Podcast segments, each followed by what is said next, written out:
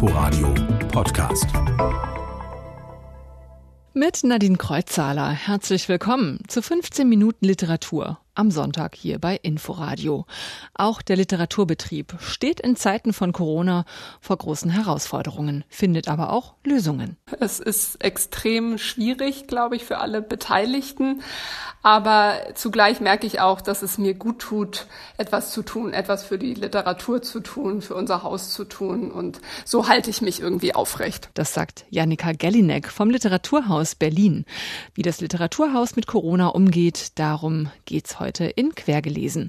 Außerdem, wie sich Hölderlin zum 250. Geburtstag wieder oder überhaupt entdecken lässt und neuer Lesestoff für zu Hause. Erstmal aber der Blick auf die literarische Woche. Seit Mittwoch sind Geschäfte geschlossen, auch Buchhandlungen. Eine weitere Maßnahme ist das, um die Verbreitung des neuartigen Coronavirus zu verlangsamen. In Brandenburg sind die Buchläden zu, wie in den anderen Bundesländern auch. In Berlin aber dürfen sie öffnen. Carsten Wist vom Literaturladen Potsdam dazu bei RBB Kultur. Das Berlin, das spricht eigentlich für Berlin, Buchläden als Tankstellen des Geistes und auch als geistige Lebensmittel äh, bezeichnet und auch betrachtet, das hätte ich mir für Brandenburg natürlich auch gewünscht. In Berlin bleiben Buchläden also weiterhin offen. So sieht es heute am Sonntag aus. Trotzdem, auch hier laufen die Dinge jetzt ein bisschen anders. Dazu Christian Dunker von der Buchhandlung Geistesblüten in Charlottenburg. Es verlagert sich auch zunehmend natürlich ins Netz, es verlagert sich ans Telefon. Wir überreichen Bücher jetzt nicht mehr in die Hand gedrückt, sondern wir sind an der Tür, anderthalb Meter von, von den Gästen oder Kunden entfernt. Man guckt sich an, man kommt ins Gespräch. Über die Seite geniallokal.de finden Sie übrigens Ihre Buchhandlung um die Ecke und können so über diese Seite auch direkt im Buchladen bestellen, ohne aus dem Haus zu müssen. Also keiner muss auf den großen Versandriesen ausweichen. In Zeiten von Corona verschiebt sich gerade das komplette Kulturleben ins Internet, so scheint es. Einschränkungen machen eben auch kreativ und es ist überall eine große Solidarität zu spüren, nicht nur in der Branche untereinander. Buchpreisgewinner Sascha Stanisic zum Beispiel hat eine Benefizlesung online veranstaltet und dabei fast 17.000 Euro gesammelt, die jetzt an die Flüchtlingshilfsorganisationen Seebrücke e.V. und Medico International gehen. Soweit der Blick in die Woche. Wie andere Kultureinrichtungen auch, hat das Literaturhaus Berlin seine Veranstaltungen ins Netz verlegt.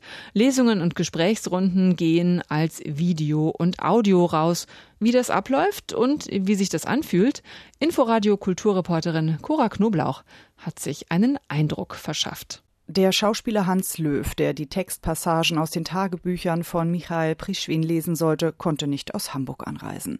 Er hat daraufhin seine Passagen kurzerhand im Thalia Theater in Hamburg eingelesen und die Aufnahmen ans Literaturhaus Berlin geschickt.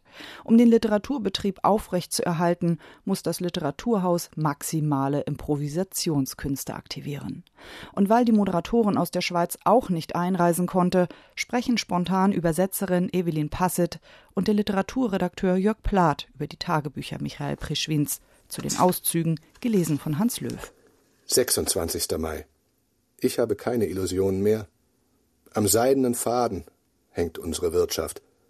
In letzter Zeit erscheinen uns alle Toten arglos, wie diese Krähen dort drüben auf dem Hügel, die nach dem Regen ihre Flügel trocknen. Mein Nachbar bedauert, nicht gestorben zu sein, gemeinsam mit ihnen. Möchten Sie eine Krähe sein? Gern. Besser als ein Mensch zu sein. Nein.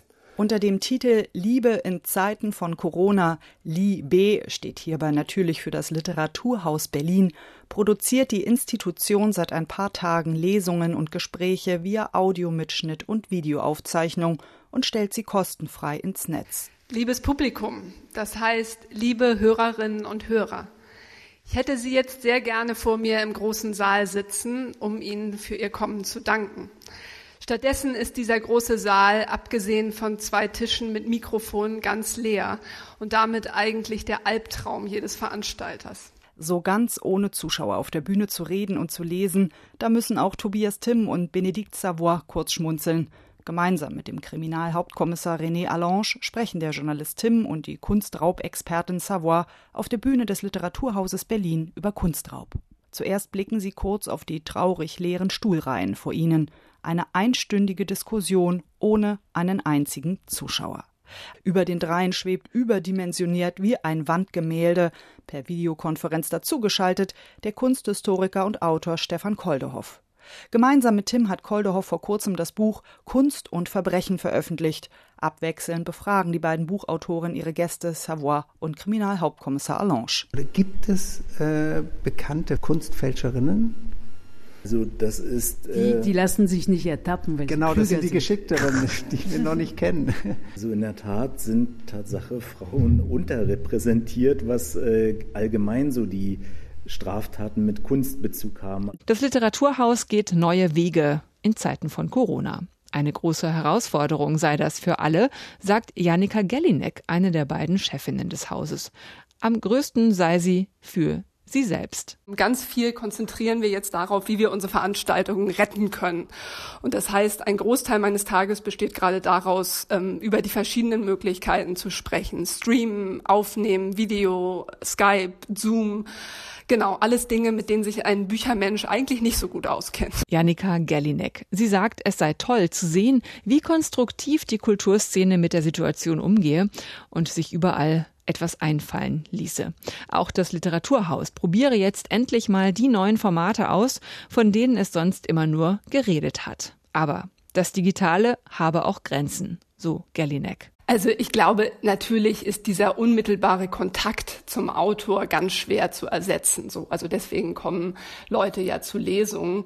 Und ähm, ich finde halt dieser Grad zwischen äh, kreativer Improvisation und Dilettantismus ist gerade so ziemlich schmal.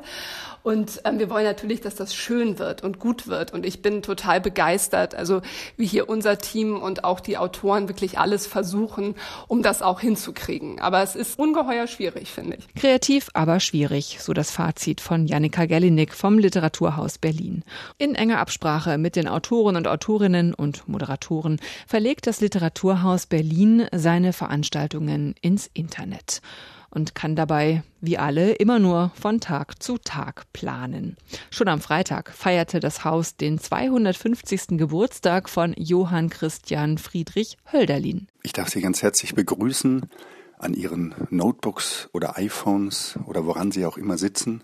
Autoren und Autorinnen haben Hölderlin gelesen und sich über den Dichter und sein Werk unterhalten. Mit dabei auch der Dichter Nico Bleutke. Ich habe Ihnen eine kleine Sammlung von Hölderlin-Gedichten aus der späten Zeit, also jener Zeit, als Hölderlin in Tübingen in einem kleinen Zimmerchen lebte, in dem, was dann später der Hölderlin-Turm genannt werden wird. Das alles ist jetzt auch im Netz verfügbar. Unter anderem der Briefroman Hyperion, komplett von verschiedenen Schriftstellern und Schriftstellerinnen vorgelesen. Hyperion oder der Eremit in Griechenland. Das ist eins seiner bekanntesten Werke und eignet sich hervorragend, um Hölderlin wieder oder überhaupt zu entdecken. Mit dem Literaturhaus Berlin oder aber mit dem Hörbuch im Audioverlag. Fünf CDs sind das, sechseinhalb Stunden. Ich habe mich mal drauf eingelassen. Es kam mir vor, als liege da ein Berg vor mir. Und für den Anstieg, ja, da braucht es schon ordentlich Kondition. Hyperion, ein Briefroman ist das in zwei Bänden mit Ausflügen in die Philosophie, die Ethik, Geschichte, die Welt der Götter und die Naturbetrachtungen. Protagonist ist der Grieche Hyperion. Er erzählt einem Freund von seinem Leben. Von der Freundschaft zu Alabanda, einem Revolutionär, der Hyperion mitreist im blutigen Befreiungskrieg der Griechen gegen die Türken. Und von seiner Liebe zu Diotima. Sie aber stand vor mir, in wandelloser Schönheit, mühelos, in lächelnder Vollendung da, und alles Sehnen, alles Träumen der Sterblichkeit, ach, alles, was in goldenen Morgenstunden von höheren Regionen der Genius weissagt, es war alles in dieser einen stillen Seele erfüllt. Diese Liebe endet tragisch und sie hat ein reales Vorbild. Friedrich Hölderlins große, verbotene Liebe zur Bankiersfrau Suzette Gontard. Auch die Liebe im Roman endet nicht gut. Hyperion zieht sich in die Einsamkeit zurück. Die ewig einige Welt ist hin. Die Natur verschließt die Arme, und ich stehe wie ein Fremdling vor ihr. Die lyrische Sprache, Typen statt Figuren, ein fernes Jahrhundert. Ja, man muss sich darauf einlassen, aber dann ist dieses Hörbuch ein Hörerlebnis, was vor allem an der Performance von Jens Harzer liegt. Der preisgekrönte Schauspieler, vielen dürfte er bekannt sein als geheimnisvoller Arzt in der Serie Babylon Berlin, er schafft es, mit der für uns ja doch ungewohnten Sprache so umzugehen, dass sie uns ganz natürlich vorkommt. Er haucht Hyperion und den anderen Figuren Leben ein und er schiebt mich sanft über diesen Berg. Hyperion oder der Eremit in Griechenland. Die ungekürzte Lesung mit Jens Harzer und Doris Wolters ist im Audioverlag erschienen auf fünf CDs. Bücherhamstern ist im Gegensatz zum Lebensmittelhamstern voll okay. Ich würde es sogar empfehlen. Wie wäre es mit diesem hier? Lana Lux legt ihren zweiten Roman vor, Jägerin und Sammlerin im Aufbauverlag. Alissa hatte verschlafen. So lautet der erste Satz. Er ist symptomatisch, denn Alissa verschläft ständig, kommt immer zu spät und kriegt generell ihr Leben nicht auf die Reihe. Es entgleitet ihr immer mehr. Schuld daran ist ihre Bulimie und ihr schwieriges Verhältnis zur Mutter. Das Gefühl, nicht geliebt zu werden, immer die Schuldige zu sein, den Ansprüchen nicht zu genügen, nicht so zu sein, wie die Mutter sie gerne hätte. Und dann der Vater, der eines Tages einfach abhaut. All das macht Alisa Druck von innen. Erst in einer Klinik findet sie langsam zu sich selbst. Jägerin und Sammlerin erzählt nicht nur eine Leidens-, sondern auch eine Befreiungsgeschichte. Gleichzeitig nimmt das Buch irgendwann auch die Perspektive der Mutter ein und fügt der Geschichte noch eine Ebene hinzu die der Migration aus der Ukraine nach Deutschland und die des Kampfes ums Ankommen und Gesehen werden. Jägerin und Sammlerin ist ein Roman, der sich zwar schnell weglesen lässt, aber dabei schwere Themen anpackt. Am Ende findet Alisa ihren Weg. Ihre Mutter aber ist ihr dabei keine Hilfe. Erschienen ist der neue Roman von Lana Lux, die in Berlin lebt, im Aufbauverlag. Zum Schluss noch ein Buch, das kein Vergnügen ist, aber wichtig. Scham von Ines Bayard tut weh. Und zwar mit jeder Zeile. Es ist ein brutaler, ein harter Roman. Am Anfang steht ein Mord. Marie, Anfang 30, bringt ihren Mann, ihren kleinen Sohn und sich selbst um. Auf den nächsten 220 Seiten wird erzählt, wie es so weit kommen konnte. Marie ist Vermögensberaterin in einer Bank. Sie und ihr Mann führen ein unaufgeregtes, aber zufriedenes Leben.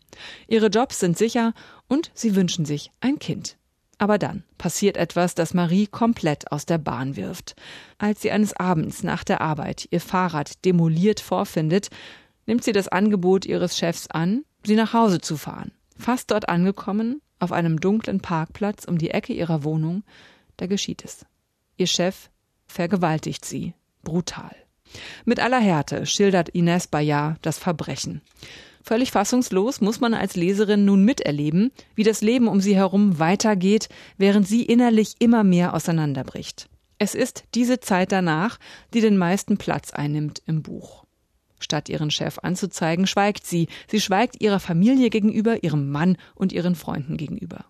Zu allem Überfluss wird Marie, so wie sie es sich vor der Vergewaltigung gewünscht hatte, schwanger. Da nimmt die Katastrophe ihren Lauf.